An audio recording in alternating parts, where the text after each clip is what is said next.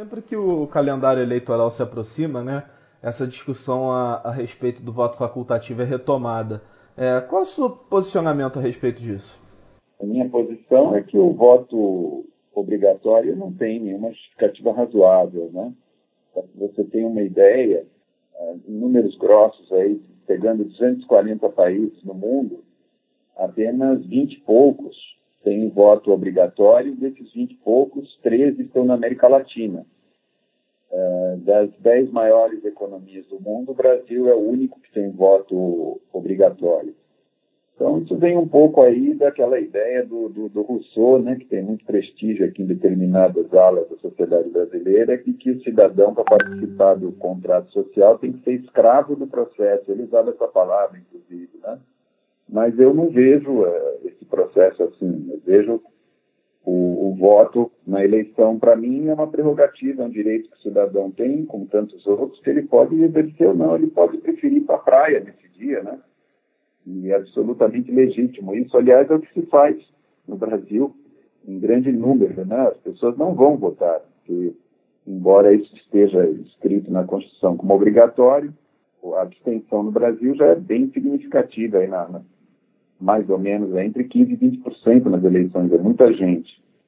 Então, nós já temos aí um grande grau de, de abstenção e as sanções são né, na verdade. Você tem uma pequena multa que é sempre anistiada, o Congresso anistia, porque como são muitos eleitores faltantes, ausentes, uh, se você fosse cobrar a multa, que é aí 3, 4 reais por, por cabeça, por cidadão, uh, você gastaria mais dinheiro cobrando a multa do que receberia. Né? Então, o Congresso Nacional sempre faz uma anistia dessas multas eleitorais e fica tudo por isso mesmo, né? É, eu sou totalmente contrário ao, ao, voto obrigatório. Acho que ele não tem. É, ele tem justificativas, mas, a meu ver, elas são bastante equivocadas. Eu não acho que o cidadão seja escravo do processo constitutivo do, do contrato social.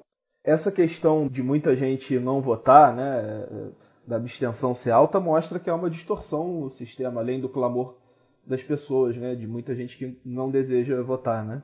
Não há por que obrigar as pessoas. Essa ideia de que, é, de que o que é bom é compulsório, né? é como você é, obrigar o, o, sujeito a tomar 30 sorvetes por dia porque o sorvete é bom. Né? Não faz muito sentido. Né? São coisas assim, uma tese um pouco até infantil. Né? E essas coisas vão servindo aí para outras que também não interessam ao povo, né? que é esse gigantismo da justiça eleitoral, né? custo imenso da justiça eleitoral. E isso vai alimentando também certas narrativas aí contra a sociedade, né? É, transformando isso numa coisa assim absoluta, né? O, o, poder que a justiça eleitoral tem no Brasil, ele é autoritário, né? Ele é incompatível com a democracia, né? A justiça eleitoral interfere demais no, no, no processo eleitoral. Ah, quer dizer, você veja aí, nós estamos discutindo se os candidatos A, B ou C, não importa, né? cada hora isso se vira contra um deles. Quer dizer, no fundo, quer dizer, a justiça eleitoral está se invocando até o poder de dizer uh, se, se, o cidadão que é candidato pode mentir ou se ele tem que dizer a verdade, né? o que é uma coisa soviética, né? não faz o menor sentido. Né? Dizer, se o sujeito está mentindo, quem tem que julgar é o eleitor, é o povo, não é, não é o juiz. O juiz não tem que dizer se, se, se A ou B está falando a verdade ou se está mentindo. Isso é próprio desse processo político, né? Aliás, é próprio do processo humano, né? É, as sociedades que obrigavam os homens a dizer a verdade acabaram em fogueira, né? Você ia parar na fogueira, né? Porque são sociedades que tinham uma visão absolutista do ser humano, né? A mentira é um direito que o ser humano tem. Se ele vai usar bem ou mal, em qual ou tal uh, circunstância, né? A gente só lembrar que, por exemplo, na União Soviética havia lá o, o, o Pravda, né? Que Pravda em, em russo significa verdade, né? Era o jornal distribuído para todos os cidadãos da União Soviética, né? E se dizia que aquilo não era um jornal, que aquilo, na verdade, era a própria verdade, né? E lá havia o, guarda de quarteirão, que é uma, instituição de grande prestígio lá na União Soviética, E o guarda de quarteirão ele passava na sua casa para saber se você não apenas havia lido o Pravda, que era verdade, mas que para saber se você estava praticando a verdade. Né? E, e também para saber se na vizinhança havia uh, se haviam mentirosos, né? aqueles que não serviam o Pravda e que, portanto, eram entregues à polícia política, a KGB. Né? Então, nós estamos fazendo um pouco isso aqui no Brasil. Né? Você está querendo saber, querendo julgar quem está dizendo a verdade, quem está dizendo a mentira, inclusive, porque essa justiça eleitoral ela ganhou uma dimensão, né? além dela ser um, elefante, que ela custa um orçamento, salvo engano de memória, de 6 bilhões por ano, que é absolutamente injustificável, né? Uh, ela também ganha um poder, né? porque você você torna o voto obrigatório uma coisa mística, né?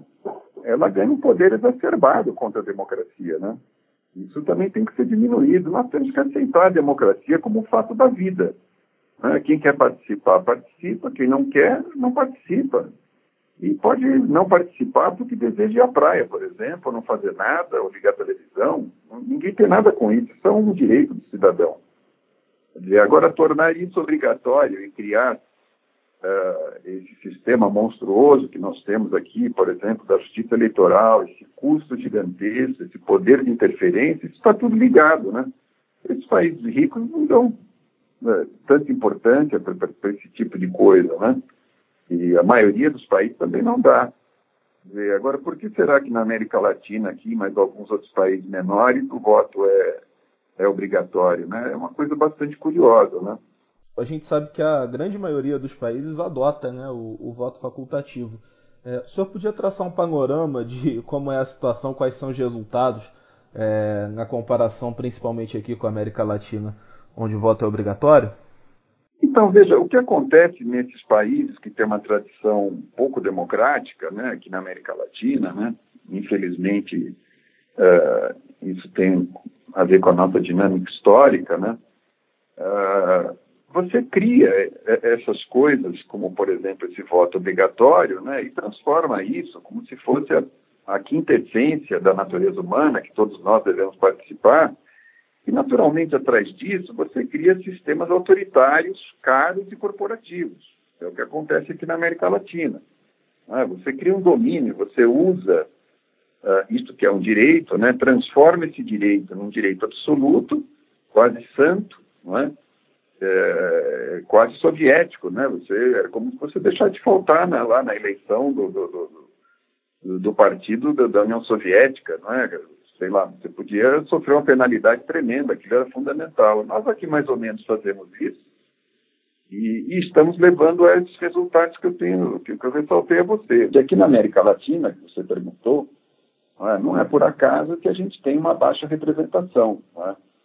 Nós temos é, em alguns países, nós temos até partidos políticos que são representativos, mas em outros nem isso. Né? Os partidos não significam nada, ou significam muito pouco. São outras coisas que também precisam ser consertadas para que o voto tenha valor, né? Porque não é, o voto não é só você lá dar o voto, né? Precisa ver toda a estrutura em volta, né? Do, do, do voto, né? Para fazê-lo respeitar realmente, né? Então são várias coisas aqui no, no Brasil particularmente a gente precisa fortalecer os partidos políticos, né? Isso é muito importante. É, infelizmente, o Supremo Tribunal Federal, há alguns anos, derrubou a cláusula de barreira, né? E, pensando ou não nisso, permitiu que nós tivéssemos aí esse, esse, comércio de partidos, né? Isso foi por conta daquele julgamento do Supremo, né? A culpa não é da classe política, né? Ou, vamos dizer, não é apenas da classe política, né? Ou de uma parte dela. Então, essa é uma discussão complexa. Agora, o voto, é, o voto obrigatório, realmente, ele não tem é, uma boa justificativa. A democracia ela é um regime mais cinzento e mais chato, embora mais barulhento, que é menos pretensioso né, como regime. A democracia, a democracia trabalha com os valores relativos, né? Ela não impõe a verdade ou a mentira, ela aceita o contraditório, ela aceita que você não participe dela, ela tem objetivos muito mais modestos, né? Então a gente que acredita na democracia tem que aceitar isso, né? Esses limites todos e ter paciência, porque é assim mesmo, as sociedades são complexas e não adianta nós também é, ao tentarmos aí um, um, caminho alternativo a isto, também não achamos grandes soluções. Né? É, nós temos períodos de boas governanças em períodos democráticos, temos períodos de boas governanças em períodos autoritários, mas também temos períodos de governanças ruins, é, num caso como no outro, né? Então, aceitar a complexidade da vida, né? aceitar a complexidade do mundo e, e não tentar essas receitas mágicas, né? O Brasil está aí num, inserido num, num grupo de países que, digamos assim, pelo menos em termos eleitorais, não são boas companhias, né? A gente precisaria, eh, nós precisamos nos filiar à maioria dos países do mundo aí que tem o voto facultativo, na minha opinião, pelo menos. Agora, doutor, o senhor falou em algumas medidas aí que poderiam qualificar a democracia, como uma reforma na justiça eleitoral e a própria cláusula de barreira. É, como que a gente pode aprimorar a democracia? Quais outras ações poderiam ser tomadas nesse sentido? A primeira coisa é você dar força para os partidos na democracia, né? A, democracia não tem que ter um juiz eleitoral forte ou quem quer que seja. A democracia é do partido político, né? Porque ele é que representa as ideias, né? Aquelas ideias predominantes, né? Querem, querem obter hegemonia. Então você tem que fortalecer os partidos, isso é fundamental. Você tem que ter aí é, a cláusula de barreira, é, você tem que ter. Eu sou contra, por exemplo, o financiamento público, eu acho que o financiamento tem que ser privado. É, claro que não podia ser o financiamento que nós tínhamos aqui no Brasil, que era basicamente um financiamento é, estatal e quase estatal já, porque você tinha as empresas que eram dependentes do governo, ou por motivos regulatórios, ou por distribuição de verba orçamentária, então você concentrou, quer dizer, o nosso financiamento já era quase público. Você precisa ter um financiamento privado, ele precisa ter algumas cláusulas, evidentemente, que ninguém pode doar dinheiro para os dois lados, por exemplo. É, isso não faz sentido, não é? Não faz sentido uma empresa dar dinheiro é, por exemplo, hoje, vai para o partido do presidente Bolsonaro, que tem uma tendência, e para o partido do ex-presidente Lula. A empresa só pode doar para um partido político, ela tem que escolher e dizer de que lado está. Tem que ter uma cláusula para limitar essa influência, né? nós não podemos permitir que, uma empresa também doe um valor é, estratosférico, né? coisa tem que ter uma certa limitação, mas eu acho esse ponto fundamental, quer dizer, porque esse ponto realmente é o ponto da participação, quer dizer, o empresário, o cidadão que quer participar, ele doa, ele participa do processo. Agora, essa questão de você distribuir dinheiro pelo orçamento, todos nós estamos participando, todos nós estamos financiando os partidos políticos. Isso, do ponto de vista filosófico, não faz muito sentido, né? Eu acho que a gente tem que respeitar uh, essa participação espontânea e voluntária tanto das pessoas, das empresas, das igrejas, enfim. Tem outras coisas, né? Essa questão da obrigatoriedade, você veja, nós aqui no Brasil, nas eleições, dizer, nós, se, se, se, na periferia né, um trabalhador está saindo é, para o seu, seu ofício de manhã e, e vem lá um sujeito lá e, e, e para roubá-lo, né? E, e dá um tiro nele, né? se esse que deu o tiro, né, contra todas as estatísticas, né, for preso, né, porque aqui quem atira no Brasil em pobre, negro, não é, não é preso, né, é, a gente elucidar isso, né, as pessoas, é, em geral, não têm proteção contra o crime e, e as que são pobres têm menos ainda, né, mas vamos supor que esse que deu o tiro seja preso, né, e vá para a prisão. Quer dizer, e o outro que tomou o tiro, é, também descumprindo aqui o protocolo, em vez de morrer, que ele fique vivo e consiga ser atendido, né? e ainda vá para um hospital e ainda fique vivo. Quer dizer, no dia da eleição, nós levamos a urna para quem? Nós levamos para o que deu o tiro. Nós não levamos a urna para o que tomou o tiro e está no hospital. Então, a gente tem algumas distorções aqui gritantes, né? São coisas assim é, tão evidentes, né, que estão erradas, né? É, eu pedi, quando eu era juiz aqui do Tribunal Eleitoral, eu mandei uma proposta para o Tribunal Superior Eleitoral para que, que quer levar a urna para aquele sujeito que está sendo preso provisório, né, suspeito de ter cometido uma tentativa de homicídio, então que se leve a urna para aquele que está no hospital, pelo menos, né? Ah, se, se leva a urna para aquele sujeito que, tem, que é suspeito de estuprar uma mulher, né, e se a mulher teve atendimento e está no hospital, leva para a mulher votar também está internada no hospital, né, estuprada, né. Então, há coisas aqui no Brasil que realmente é, precisam ser ponderadas, né. O nosso sistema ele é ele é muito ele é muito sujeito à captura, né. Quer dizer, essas demandas elas vêm por grupos de interesses, né, setoriais, né. E não há na verdade uma proteção, né? O, o povo não tem associação do povo, né? A associação do povo seria a própria democracia. Então, a gente precisaria melhorar o nosso processo político, né, o processo eleitoral. Eu acho que algumas coisas são fundamentais. Essa de fortalecer os partidos políticos é, é 01, né, tem que ser feito amanhã. Né. Sem isso, a gente não tem representação. E, a meu ver, tem que ter um voto distrital, ou puro, ou misto. Né. Você tem que ter Uh, você tem que dar representatividade para o eleito, né? Porque esse sistema que a gente tem não dá nada, né? A pessoa vota no deputado não sabe quem é, no vereador. Então a gente teria que melhorar isso, porque isso dá força para o voto, né? Dá representação de fato. Então eu creio que essas seriam as, as, as medidas mais importantes aí para a gente é, melhorar o nosso processo eleitoral. Mas tudo depende, na verdade, de uma concepção filosófica, né? É, se você tem essa visão né, de, que, de que a democracia é feita por escravo do processo político, como disse o Rousseau, então aí é difícil conversar. Né? Se você entende que isso é um direito, um dos direitos que o cidadão pode ter, e você tem uma visão distinta do processo. Né? Isso acaba influenciando tudo, né? a base de tudo. Doutor, e o senhor acredita, voltando aí à questão do, do voto facultativo em si, você acha que se o voto se tornar uma opção, o próprio nível das campanhas pode subir, uma vez que o candidato vai ter que convencer o eleitor a votar antes de votar nele?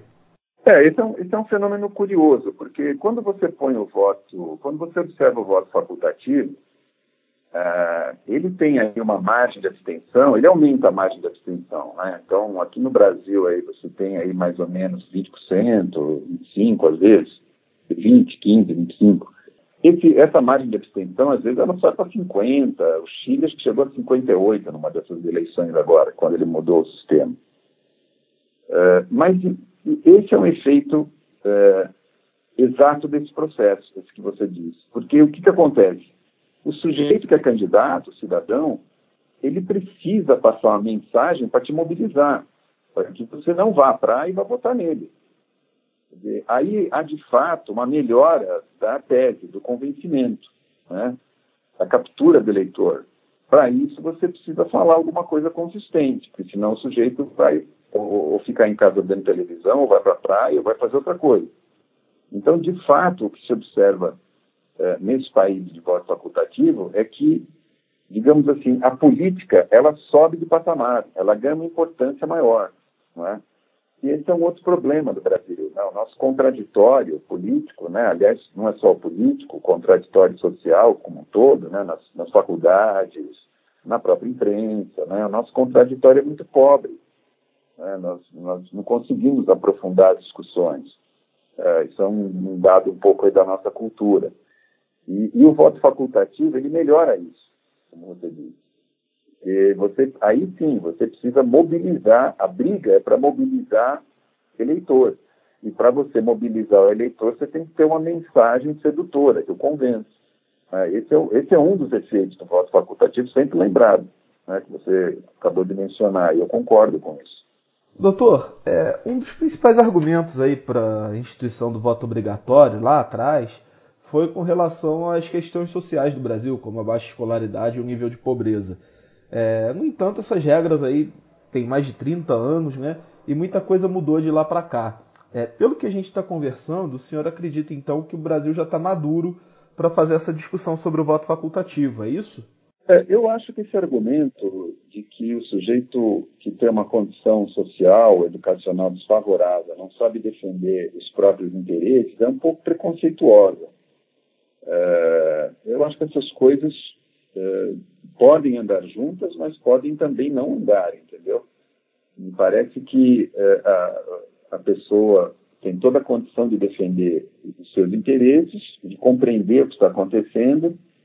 É, claro que se o sujeito tem um nível educacional uh, inferior, uh, vamos dizer, o espectro que ele tem é menor, é claro, isso é verdade. Mas veja bem, o que, que fará o voto facultativo? O voto facultativo fará com que o político que está lá pedindo voto fale por, inter, por interesse mais direto desse cidadão. É? Ele vai ter que atender esse cidadão nessas coisas mais básicas, nessas ausências, nessas faltas, nessas necessidades mais diretas que esse cidadão tem. E hoje, o voto obrigatório uh, permite que se distribua lá o, outro tipo de promessa, não é? promessas mais genéricas, é, que são feitas para todos nós, que é feita para o sujeito que tem diploma universitário e aquele que não tem acesso à educação básica. Então, eu acho que esse, essa questão de você sedimentar o discurso é uma, é uma coisa muito do, do voto facultativo, né? E de você também fazer distrito, né, para as eleições. Tem que ter distrito, uh, pra, justamente para segmentar esse tipo de interesse. Agora, eu acho que as pessoas que têm uma vida uh, mais difícil, que tiveram, uh, não tiveram os privilégios que, que, que outros tiveram, elas têm toda a condição de avaliar e defender os próprios interesses. Eu não as vejo como pessoas uh, incapacitadas daqueles impulsos básicos. Eu acho que essa tese uh, não ajuda no argumentos que defendem o voto obrigatório. Eu acho que a gente tem que colocar o voto facultativo e aceitar que a democracia é um direito. Né? E não é um direito absoluto, é um direito relativo, como o próprio conceito de democracia. Né? está dentro aí da aceitação filosófica da relatividade dos direitos.